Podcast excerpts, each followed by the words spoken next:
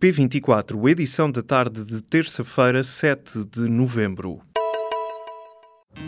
Apresentamos a nova gama de veículos híbridos plug-in. Uma tecnologia que veio para mudar o futuro. BMW iPerformance. O número de infectados com legionela subiu para 34. A informação foi confirmada hoje pela Direção-Geral da Saúde. Duas pessoas já morreram e cinco encontram-se internadas nos cuidados intensivos. A Direção-Geral de Saúde acredita que o surto já tenha atingido o pico. Estes casos de legionela tiveram origem no Hospital São Francisco Xavier, em Lisboa. O Conselho de Finanças Públicas diz que o Orçamento de Estado para 2018 continua, sobretudo, a tirar partido da conjuntura favorável. Este é um dos pontos referidos no relatório de análise da proposta de Orçamento de Estado para o próximo ano, hoje publicado.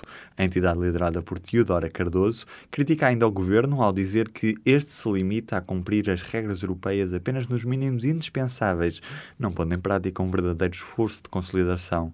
O Conselho de Finanças Públicas apresenta ainda cálculos diferentes dos do Executivo para déficit estrutural, afirmando que a redução do déficit deve ser de apenas 0,3 pontos percentuais em vez dos 0,5 previstos pelo Governo na proposta do orçamento. A Polícia Judiciária está a fazer buscas na SAD do Futebol Clube do Porto a pedido das autoridades francesas. Em causa, segundo o Clube Azul e Branco, está o cumprimento de uma carta rogatória proveniente da Justiça Francesa relativa a uma transferência. Num comunicado, os Dragões garantem que estão a colaborar desde a manhã de hoje com as autoridades a nota do Futebol Clube do Porto não diz qual a transferência em causa, mas a SIC Notícias diz que se trata de Lúcio González. O jogador argentino jogou no Futebol Clube do Porto entre 2005 e 2009, altura em que se transferiu para o Marselha. Em 2012 viria a vincular-se novamente aos azuis e brancos. A SIC Notícias avança ainda que o presidente dos Dragões, Pinto da Costa, foi ouvido hoje pelas autoridades no âmbito destas buscas. Os Estados Unidos vão ficar completamente isolados em relação ao Acordo de Paris. Isto porque a Síria anunciou que se prepara para aderir ao Pacto sobre o Clima. A Síria e a Nicarágua foram os únicos países que ficaram de fora do acordo assinado em 2015. Ora, a Nicarágua assinou no passado mês de outubro. Em junho, o presidente norte-americano anunciou que o país iria sair do acordo por causa das regras do documento. Devido a esta posição, Donald Trump não foi convidado a participar na cimeira do clima que se realiza em Paris em dezembro. O Centro Hospitalar do Porto, do qual faz parte o Hospital de Santo António, é pela quarta vez consecutiva o hospital mais diferenciado do país. A conclusão é de uma empresa multinacional que publicou hoje o ranking, que tem o apoio do Ministério da Saúde e da Administração Central do Sistema de Saúde e que avalia o desempenho dos hospitais. A unidade portuense foi a que conseguiu melhor classificação.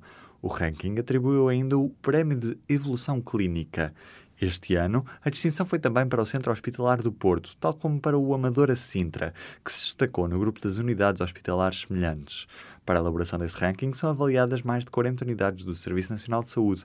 As unidades de saúde são avaliadas pelos resultados conseguidos, entre outros parâmetros, na mortalidade, complicações ou tempos de internamento. Paris é a capital europeia da inovação. A capital francesa foi distinguida pela Comissão Europeia como a cidade mais inovadora, tendo recebido um prémio de 1 milhão de euros. Paris foi distinguida por um conjunto de iniciativas, entre elas o apoio a startups e a projetos dos cidadãos. O prémio de Capital Europeia da Inovação foi anunciado hoje na Feira Tecnológica Web Summit, que decorre em Lisboa. O prémio atribuído à cidade de Paris será usado para criar uma escola para formar adolescentes em áreas relacionadas com a tecnologia. Nesta distinção feita pela Comissão Europeia, em segundo lugar ficaram Tallinn, a capital da Estónia, e Tel Aviv, a cidade israelita, conhecida pelo empreendedorismo tecnológico. Cada uma recebeu 100 mil euros. Dez pessoas foram detidas hoje em França e na Suíça por suspeitas de preparação de um atentado. De acordo com o jornal Le Parisien, a cidade de Nice seria o alvo do ataque. Fontes policiais citadas pela televisão France 24 avançam que o plano avançam que o plano não estaria numa fase avançada, mas que as autoridades temiam uma aceleração dos preparativos.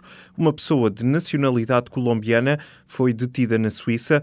Já os restantes nove suspeitos foram detidos em território francês e, segundo a imprensa francesa, tinham idades compreendidas entre os 18 e os 65 anos e eram conhecidos das autoridades. O governo tem há dois anos um software para controlar em tempo real a cobertura da rede Ciresp, mas nunca o usou. O software Traces ajuda a decidir onde instalar postos de comando e antenas móveis do Ciresp, matéria acerca da qual a Proteção Civil foi criticada. Nos incêndios de 15 de outubro, o sistema de vigilância em tempo real do Ciresp ainda não estava disponível, mas já em agosto a Proteção Civil tinha pedido ao Ministério da Administração Interna que lhe permitisse usar o software, na sequência da tragédia tragédia de Pedrógão Grande. Em respostas a perguntas do público, a Proteção Civil confirma que o software em causa nunca foi utilizado. Até ao início de novembro, a licença de utilização nunca chegou a ser entregue pela Secretaria-Geral do Ministério da Administração Interna. A mais recente fuga de informação sobre os paraísos fiscais expõe as relações entre o Fundo Soberano de Angola, dirigido pelo filho de José Eduardo dos Santos, e a empresa suíça Quantum Global. A nova vaga de documentação à escala global sobre as ligações de políticos, milionários e multinacionais a offshores tem origem em mais de 13 milhões de ficheiros que chegaram às mãos de jornalistas de um jornal alemão. Através desses ficheiros, um jornal suíço encontrou informações sobre os investimentos angolanos geridos pela Quantum Global. De acordo com o mesmo jornal, dos cerca de 5 mil milhões de euros atribuídos inicialmente ao Fundo Soberano de Angola, cerca de 3 mil milhões foram investidos em sete fundos de investimento com sede nas Maurícias, através da Quantum Global. Esta empresa, especializada na gestão de ativos e responsável por boa parte dos investimentos do fundo nas Maurícias, recebe entre 2 e 2,5% do capital por ano, o que desde de 2015 corresponde a um valor entre 60 a 70 milhões de dólares anuais.